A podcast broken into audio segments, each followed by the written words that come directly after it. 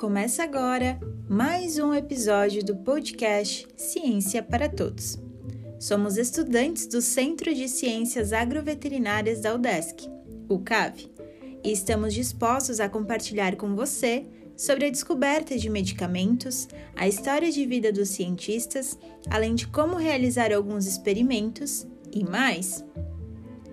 Além do Spotify, o programa Ciência para Todos, da Universidade para a Escola, também está no Instagram, arroba CiênciaCave.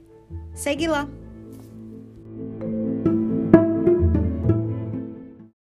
Sejam muito bem-vindos a mais um episódio da nossa série de farmacologia. Seguindo a sequência, hoje falaremos sobre a descoberta do captopril.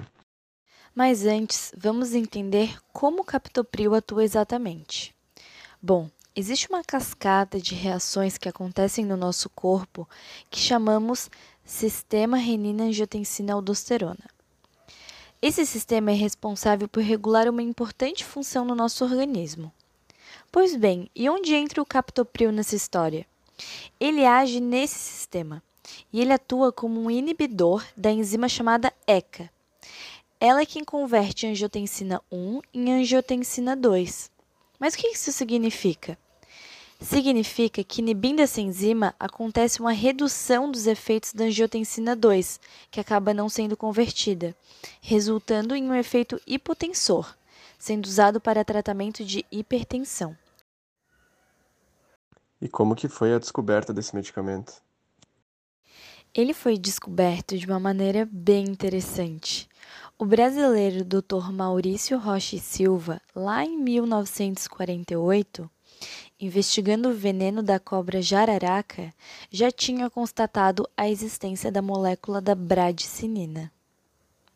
Essa molécula de bradicinina é uma substância formada por uma cadeia de aminoácidos que vai ter uma função hipotensora e vai atuar em vários órgãos e tecidos, inclusive como mediadora das inflamações.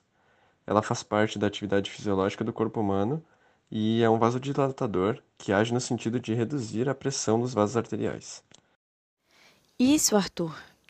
E após a descoberta da bradicinina, esse estudo foi continuado por cientistas brasileiros que descobriram também o chamado fator de potencialização da bradicinina, BPF, que tem justamente a função de inibir a conversão de angiotensina 1 em angiotensina 2.